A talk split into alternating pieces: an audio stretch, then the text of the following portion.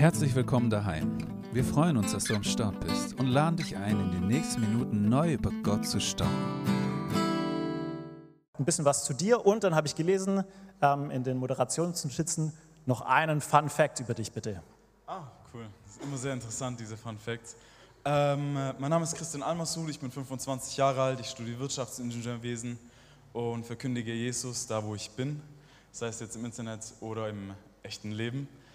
Und ein Fun Fact ist, ähm, ich schaue mir gerne Videos an, wo Pickel ausgedrückt werden. Ich finde es irgendwie faszinierend. Ähm, ja, finde ich auch, äh, mag ich auch ganz gern tatsächlich. ja, cool. Also, ein Fun Fact schon mal gelernt. Jetzt kommt aber noch unsere Talkbox-Runde. Ich würde sagen, wir setzen uns dazu ganz gemütlich hin. Such dir einen Stuhl aus.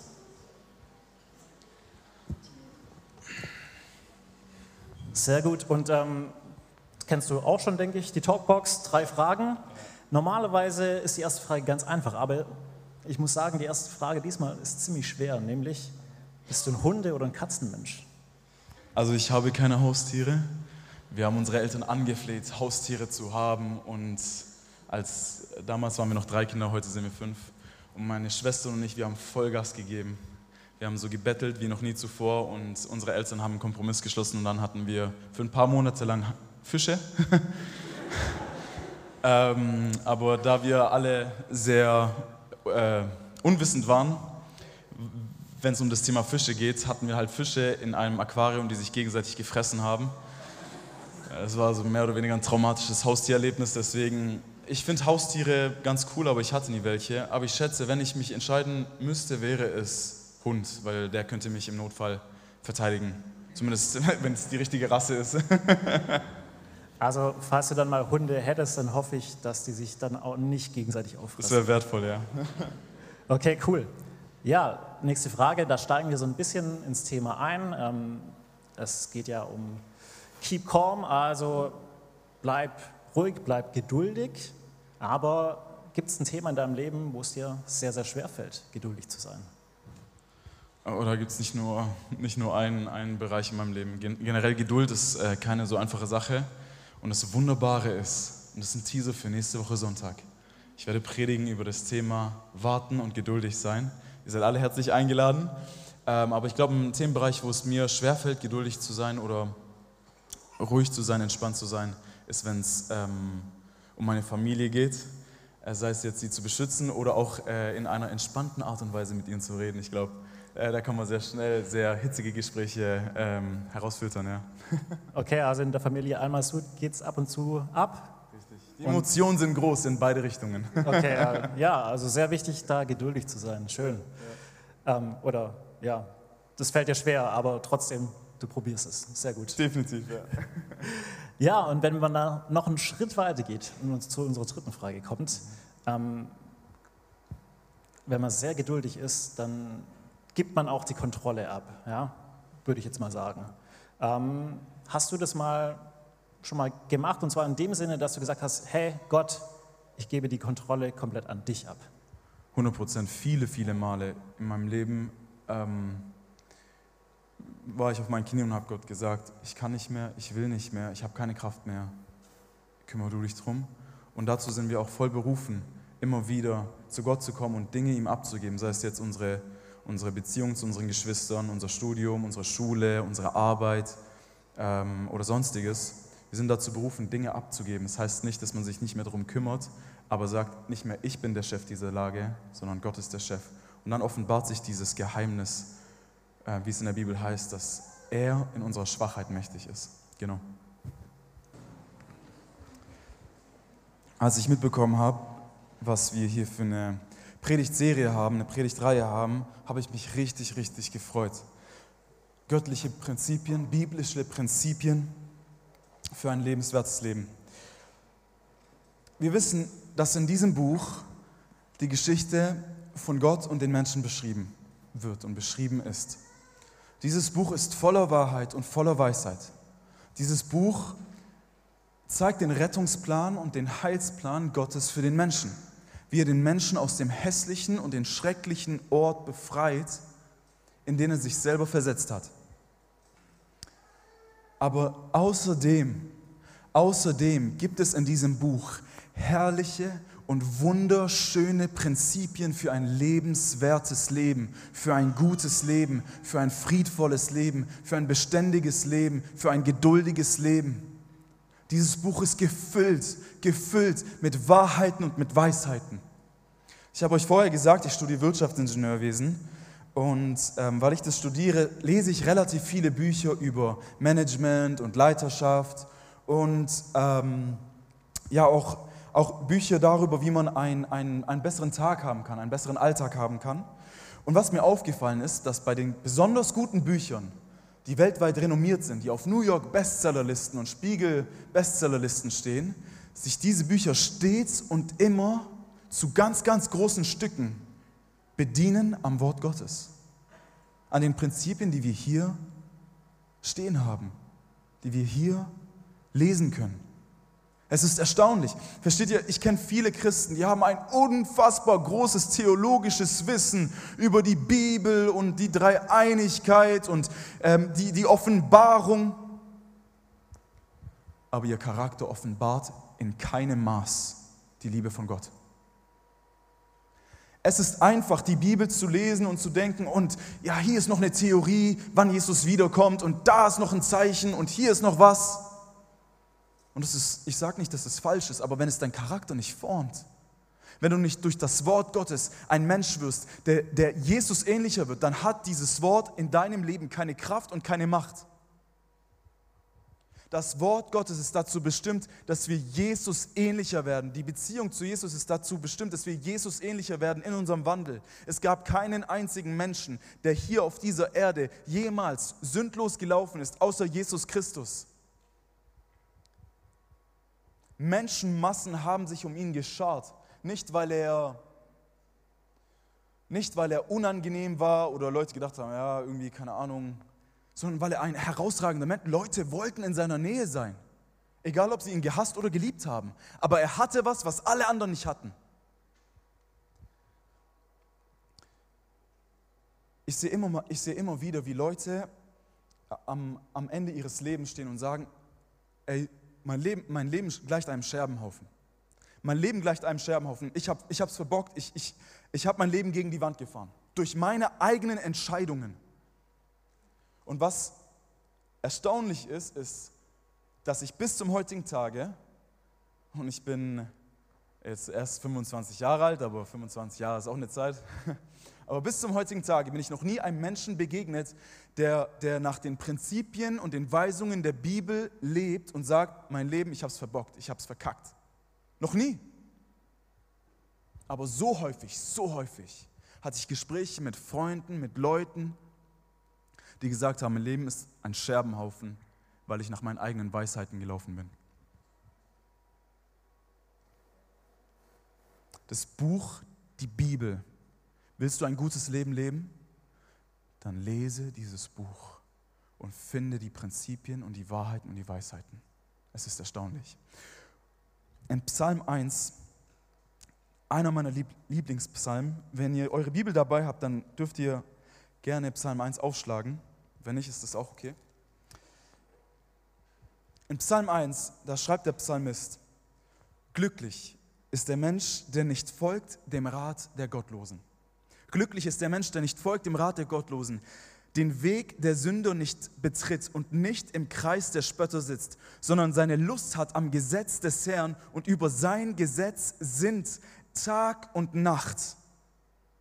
Glücklich ist der Mann, glücklich ist der Mensch, der über das Wort Gottes nachsinnt, Tag und Nacht. Warum ist man glücklich, wenn man über die Bibel nachsinnt, Tag und Nacht? Weil sie dir ein lebenswertes Leben garantiert. Was bedeutet ein lebenswertes Leben? Ist ein lebenswertes Leben ein Leben, wo uns alle Menschen lieben? Nein, das ist es nicht. Jesus hatte das lebenswerteste Leben, denn mit innerhalb von gerade mal 33 Jahren hat er es geschafft, die gesamte Menschheit zu befreien. Und bis zum heutigen Tage, 2000 Jahre später, sind noch Millionen Menschen bereit, ihr Leben für Jesus zu lassen. Ich würde sagen, dass das ein ziemlich lebenswertes Leben war. Und er wurde nicht geliebt von allen Menschen. Im Gegenteil, er wurde sogar ans Kreuz geschlagen. Ein lebenswertes Leben ist nicht, wenn uns alle lieben. Ein lebenswertes Leben ist nicht, wenn wir Reichtümer haben noch und nöcher. Wie viele, wie viele Berühmtheiten kennen wir, die reich sind und, und all die Aufmerksamkeit haben, nach der sich ein Mensch sehen kann und dennoch nehmen sie sich ihr Leben. Richtig? Ein lebenswertes Leben ist dort, wo das Wort Gottes ist. Wer von euch hat TikTok? Hebt mal die Hand. Oder Instagram? Hebt mal die Hand. Okay, nicht wenige. Ich sage nicht, dass es gut ist, aber es kann gut sein. So wie, so wie ähm, eine, eine Pistole etwas Gutes sein kann, wenn du, wenn du auf der Jagd bist, weil es kein Aldi gibt oder so, keine Ahnung. Komisches Szenario. Oder ein Auto, besser gesagt, ein Auto oder ein LKW gut sein kann, weil es bringt uns unsere Amazon-Paketchen von A nach B innerhalb von ein bis zwei Werktagen eine herrliche Sache, aber in der Hand von jemand Falschem kann dieser LKW benutzt werden, um auf Weihnachtsmärkte zu fahren und das Leben von Menschen zu nehmen. Richtig? Das heißt, äh, Social Media kann gut sein oder, oder schlecht sein. Es kommt darauf an, wie wir es benutzen und für was wir es gebrauchen. Und vor einigen Monaten habe ich ein, ein kurzes Video, ein christliches Video gesehen, ähm, wo es Genesis beschreibt. Und ich, und, ich liebe, und ich liebe dieses Video. Das Video, das Video ähm, beschreibt, wie Gott zum Himmel gesprochen hat, um, um, um die Lebewesen des Himmels zu kreieren. Wie Gott zum Wasser gesprochen hat, um die Lebewesen des Wassers zu kreieren. Er hat gesagt, und er sprach zum Wasser, ähm, es, soll, es soll Lebewesen hervorbringen. Und er sprach zur Erde, es soll Lebewesen hervorbringen. Und er sprach zum Himmel, es soll Lebewesen hervorbringen. Warum sprach Gott immer zu den verschiedenen, verschiedenen Sachen? Das weil ein Fisch hat ein lebenswertes Leben wo? Im Wasser. Am Land? Wohl eher nicht. So wie, so wie eine Kuh ein lebenswertes Leben auf der Wiese hat und nicht im Wasser äh, oder in der Luft. Ich weiß nicht, ob ihr das mal gesehen habt, aber ich habe mal gesehen, irgendwie in der Schweiz, die sind ganz schön crazy. Teilweise, die nehmen Kühe mit einem Helikopter und bringen die von A nach B. Es sieht immer sehr witzig aus, aber man, man merkt irgendwie, die Kuh ist nicht für die Luft gemacht. Aber zu wem hat Gott gesprochen, als er gesagt hat, wir müssen die Menschen machen? Er hat zu sich selber gesprochen. Wie, wie der Fisch das Wasser braucht, so braucht der Mensch die Gegenwart Gottes für ein lebenswertes Leben, für ein gutes Leben. In, in Matthäus 22, die Verse 34 bis 40, da wird Jesus gefragt, Lehrer, was ist das Wichtigste der Gesetze? Wenn Juden dir so eine Frage stellen, dann erwarten die zwei Dinge von dir. Erstmal, dass du alle 613 Gesetze des Alten Testaments kennst. Im Alten Testament haben wir 613 Gesetze. Und von diesen 613 Gesetzen haben die gesagt, und Lehrer, das ist das Wichtigste. Sie wollten ihn versuchen, sie wollten, sie wollten beweisen, dass, dass, dass Jesus Irrlehre betreibt, dass er was falsch macht. Und Jesus antwortet auf eine, auf eine herrliche Art und Weise. Und er antwortet hier in Matthäus 22, Abvers 37. Er aber sprach zu ihm, du sollst den Herrn, deinen Gott, lieben mit deinem ganzen Herzen und deiner ganzen Seele, mit deinem ganzen Verstand dies ist das größte und erste Gebot. Das zweite aber ist ihm gleich. Du sollst deinen Nächsten lieben wie dich selbst. Und die Pharisäer konnten nichts dem entgegensetzen. Das heißt, 613 Gesetze des Alten Testamentes können zusammengefasst werden in diese zwei Gebote. Du sollst den Herrn, deinen Gott lieben mit deinem ganzen Herzen, deiner ganzen Seele und deinem ganzen Verstand und du sollst deinen Nächsten lieben wie dich selbst. Love your neighbor, liebe deinen Nächsten, Nächstenliebe.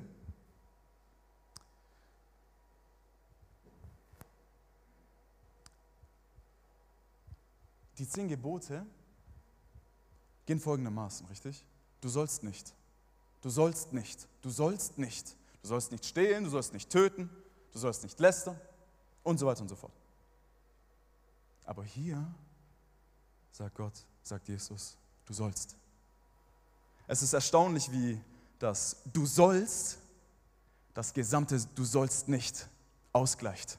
Stellt euch mal vor, ihr, ihr lauft auf einer Slackline, auf so einem Faden. Ich weiß nicht, ob ihr das könnt, ich kann das nicht. Ich habe die Balance von einem Ei.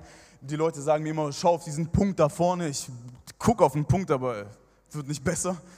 Auf jeden Fall, ich könnte dir sagen, wo du alles nicht hintreten sollst. Du sollst nicht dorthin treten, du sollst nicht hierhin treten, du sollst nicht dorthin treten. Oder ich sage dir einfach, du sollst nur auf, diesem, auf dieser Linie treten. Nur auf diesem Seil. Gurt, Gurt, gell? Das ist ein Gurt. Du sollst nur auf diesen Gurt treten. Jesus, was macht er? Er sagt nicht, also wenn du dich danach fühlst, dann lieb Gott. Wenn nicht, ah, schade, aber versuch's halt. Er befiehlt, Du sollst den Herrn, dein Gott, lieben mit deinem ganzen Herzen, deiner ganzen Seele und deinem ganzen Verstand. Und du sollst deinen Nächsten lieben wie dich selbst. Und beide sind gleichwertig. Beide sind gleich wichtig. Und ich bin überzeugt davon, dass das Buch, dass die Bibel das heilige Wort von Jesus Christus ist, das heilige Wort von Gott ist. Und ich glaube, dass nicht mal ein Komma zufällig in dem Wort, Wort Gottes steht. Ich glaube, alles hat seinen Sinn und alles hat seine Bedeutung. Warum, wenn beide Gesetze gleichzeitig sind, warum hat dann Jesus trotzdem die Liebe zu Gott als erstes hingestellt? Sie sind beide gleichwertig, gleich wichtig in ihrer, in ihrer Tiefe. Gleich, aber trotzdem hat er das eine vor das andere gestellt. Und ich glaube, es ist kein Zufall. Selbst wenn du das lebenswerteste Leben hier auf dieser Erde lebst, selbst wenn du alle Gesetze Gottes einhältst. Aber du hast Gott nicht, dann hast du nichts. Versteht ihr? Ich, ich kann es euch vielleicht beschreiben mit einem Kontostand, okay? Stellt euch mal vor, ihr, habt, ihr verdient jeden Monat eine Million Euro. Das ist euer Nettogehalt. Eine Million Euro jeden Monat. Wer würde sich darüber freuen? Heb mal die Hand. Der, der seine Hand nicht hebt, ich weiß nicht, was du für ein Nettogehalt hast, aber lass uns mal reden. Krass, jeden Monat eine Million Euro, heftig. Und dann gibt es einen anderen Mann, der, der, hat, der hat ein Nettogehalt von jeden Monat 1000 Euro. Okay, eine andere Option, ähm, du kriegst jeden Monat netto 1000 Euro. Für was würdest du dich entscheiden? Für die eine Million im Monat oder für die 1000 im Monat? Die meisten würden sich sehr wahrscheinlich für die eine Million im Monat entscheiden. Aber was ist, wenn ich dir sage, dass derjenige, der, der jeden Monat eine Million Euro auf sein Konto gut geschrieben bekommt, Schulden hat in Höhe von 300 Trillionen? Zeit deines Lebens und deiner Kinder und deiner Kindeskinder und deiner Kindeskindes Kindeskinder wirst du diesen Betrag niemals abbezahlen, auch wenn du jeden Monat eine Million mit Zinsen bekommst. Du wirst ihn nicht abbezahlen können. Und der andere, der nur 1000 im Monat bekommt, hat keine Schulden. Und so ähnlich ist es mit Gott. Selbst wenn du der erfolgreichste und der tollste Mensch bist hier auf dieser Erde, aber du hast keine persönliche Beziehung zu Jesus Christus, du hast nichts. Du hast einen Schuldenhaufen, den du nicht abbezahlen kannst, auch wenn du alles tust und alles machst.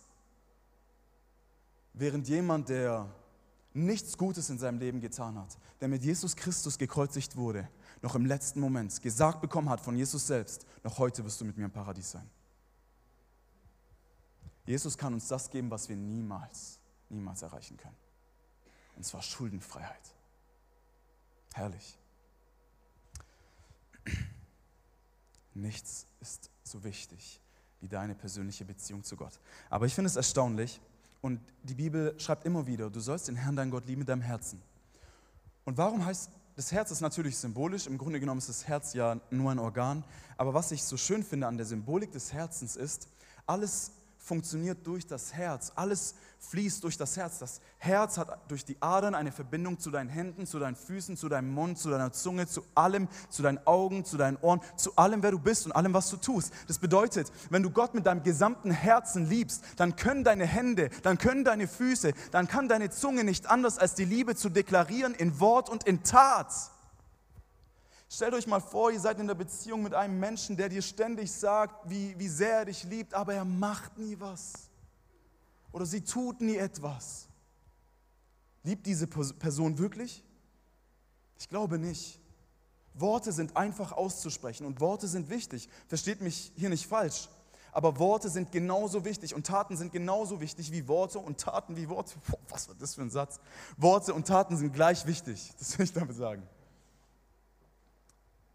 Wir müssen uns dem bewusst sein, wenn wir Gott wirklich lieben, dann, dann, dann, dann kann unser Körper dann nicht anders, als es zu deklarieren, in dem, was wir tun, in dem, was wir sagen, in dem, was wir machen. Wenn wir jemanden lieben, dann sind wir in Kommunikation mit dieser Person, werden dieser Person ähnlich und tun das und tun das, was dieser Person gefällt. In, in Johannes 14 erhält Jesus eine Predigt und in dieser Predigt sagt er dreimal, was es bedeutet, ihn zu lieben. Er sagt, der, der, der, der mich liebt, der hält mein Wort. Der, der mich liebt, der hält mein Wort. Der, der mich liebt, der hält mein Wort. Das bedeutet es, Jesus zu lieben. Jesus zu lieben bedeutet nicht, äh, keine Ahnung, ein paar Lobpreislieder zu singen und zu sagen, oh, ich liebe Jesus so sehr und ich habe sogar in meiner Instagram-Bio reingeschrieben, dass ich Jesus so sehr liebe und ich habe sogar einen Fisch auf, meinem Auto, auf mein Auto geklebt dass, ich, das, geklebt, dass ich Jesus so sehr liebe. Jesus zu lieben bedeutet, sein Wort zu halten. Aber was bedeutet Liebe? Liebe bedeutet mehr als nur selbstloses Dienen. Liebe bedeutet mehr als Selbstlosigkeit.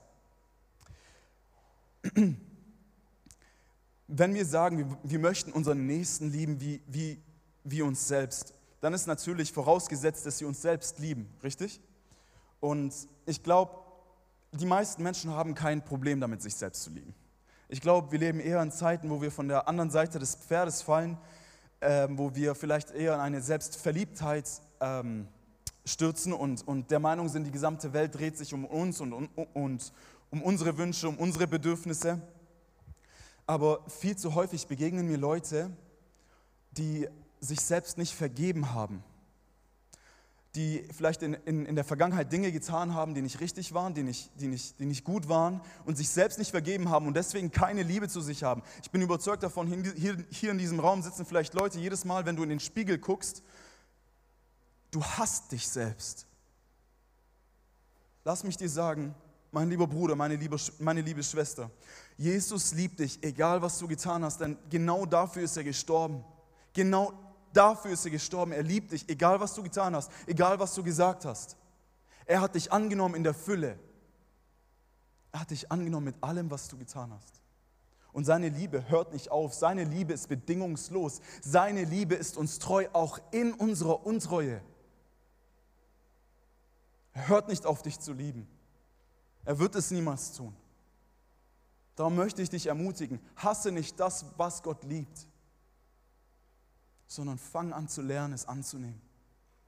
Fang an zu lernen, dich nicht zu reduzieren auf deine Fehler, auf das, was du falsch gemacht hast, sondern zu lernen, was es heißt, auch das zu lieben, was nicht perfekt ist, auch das zu lieben, was, was noch nicht gut ist, was noch, nicht erfüllt ist. Unseren Nächsten zu lieben, wir haben es hier vorher und wie ich es auch vorher gesagt habe, ist Liebe gibt sich nicht zufrieden mit dem Wort, sondern Liebe muss tun. Liebe macht Dinge, sie tut Dinge.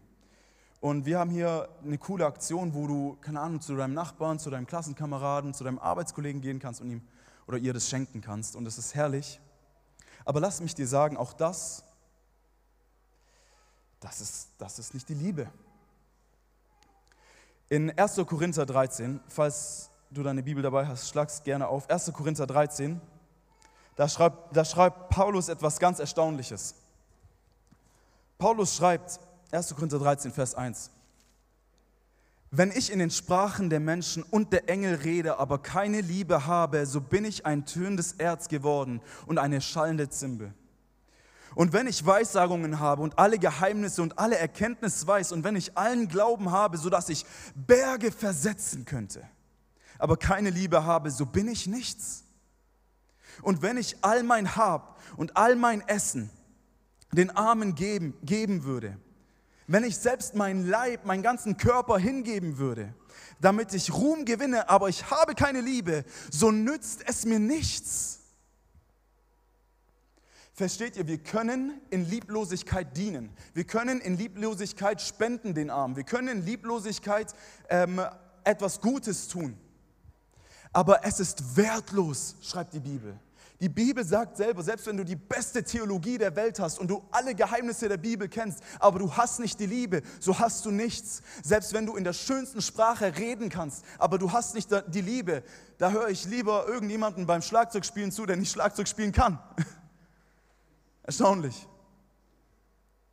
Die Liebe ist so viel mehr als einfach ähm, zu dienen und zu sagen, ja schau mal, also ich habe ihr das doch gegeben oder ich habe ihm das doch gegeben.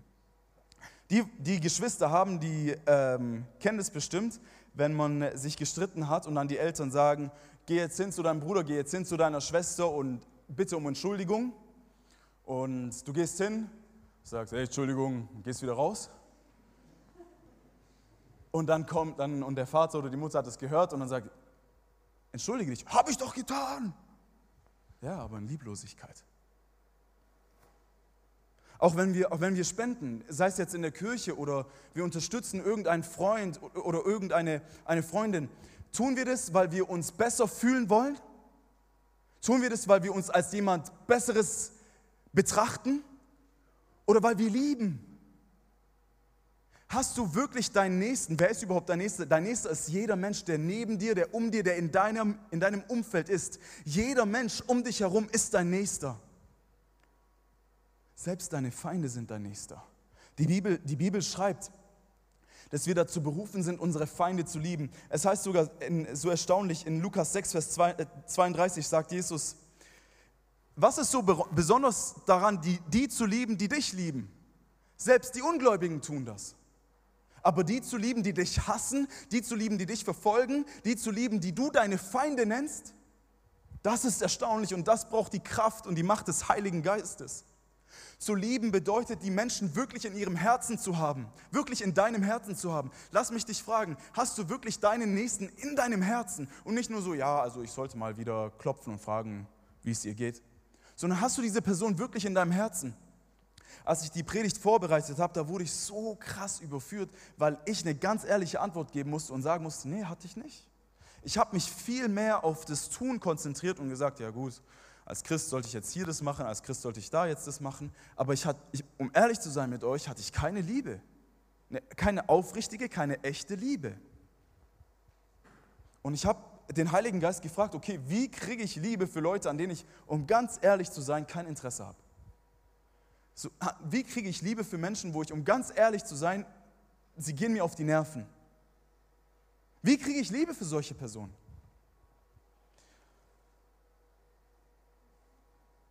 Du kriegst, die Liebe, du kriegst Liebe für Personen, die du, die du eigentlich nicht ausstehen kannst, die du vielleicht sogar als deine Feinde bezeichnen würdest, indem du anfängst, für sie zu beten. Nach dem Vorbild von Jesus Christus. Er hat gebetet für seine Feinde. Du kriegst Liebe für, für deine Feinde, indem du, indem du mit ihm vielleicht sogar an, an einem Tisch sitzt, mit ihnen Zeit verbringst. In Psalm 23 schreibt David, du bereitest vor mir einen Tisch im Angesicht meiner Feinde. Und ich fand diesen Vers immer sehr komisch, weil ich mir gedacht habe, ich will keinen Tisch im Angesicht meiner Feinde. Ich will nicht mit meinen Feinden an einem Tisch sitzen, bis ich erkannt habe, dieser Tisch war Jesus mit den zwölf Jüngern beim letzten Abendmahl. In der Bibel heißt es, noch bevor wir Christus gekannt haben, waren wir seine Feinde. Jesus war derjenige, der, der an dem Tisch saß mit seinen Feinden und nichts anderes übrig hatte für sie außer Liebe. Wie schaffe ich es, Leute zu lieben? Wie schaffe ich es, Leute zu lieben, die mir nichts Gutes wünschen? Indem ich auf das Kreuz von Jesus Christus gucke und erkenne, welche Gnade er mir zugewiesen hat. Versteht ihr, es ist einfach, jemanden ähm, 10 Euro zu vergeben. Wenn er dir 10 Euro ausleiht und du kriegst es nie wieder, ist es einfach, wenn du eigentlich 10.000 Euro Schulden hattest bei jemandem und jemand gesagt hat, ey, weißt du was, ist okay. Und genau das ist das Verhältnis zwischen unserem Nächsten und dem Kreuz. Es gibt nichts auf dieser Welt, dass dir irgendjemand irgendetwas antun kann, das, das, das größer ist als das Kreuz und was du Jesus angetan hast. Häufig machen wir den Fehler als Christen, dass wir sagen, dass Judas der schlimme Bursche war, der Jesus ans Kreuz gebracht hat. Du und ich, wir sind Judas. Wir haben Jesus ans Kreuz gebracht. Wir haben es getan. Wenn wir an das Kreuz gucken und erkennen, welche Gnade Jesus für unser Leben hatte, wird es uns einfach fallen, Gnade für unsere Mitmenschen zu haben. Wenn wir an das Kreuz von Jesus gucken und erkennen, welche Liebe er für uns hatte, wird es uns einfach fallen, Liebe zu haben für die Leute, die nichts Gutes uns antun. Und was ich damit sage, und es ist sehr, sehr wichtig, dass wir uns dem bewusst sind, zu lieben heißt nicht zu schlucken. Zu lieben heißt nicht, wenn immer irgendwie Ungereimtheiten entstehen oder du Konflikte hast, den Konflikten aus dem Weg zu gehen. Das ist keine Liebe, sondern das ist Feige.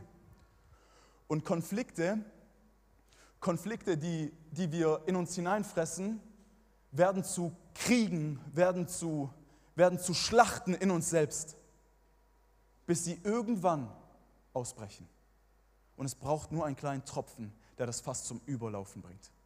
Ich war mit meiner kleinen Schwester Johanna, die ist sieben Jahre alt, waren wir vor ein, zwei Wochen im Fildorado und wir hatten so einen, so einen Luftball, so einen Wasserball mit. Und äh, Johanna hat den Ball genommen und hat den in das Wasser reingedrückt. Und ihr wisst ganz genau, was passiert, wenn man so einen Luftball in das Wasser reindrückt. Es muss nur eine kleine Bewegung entstehen und dieser Ball schießt in die Luft. Und wenn du nicht dein Gesicht rechtzeitig da wegbekommst, dann haust du dir den Ball in dein, in dein, in dein Gesicht. Ähm, und, so, und so ähnlich ist es mit Konflikten, wenn wir sie nicht ansprechen.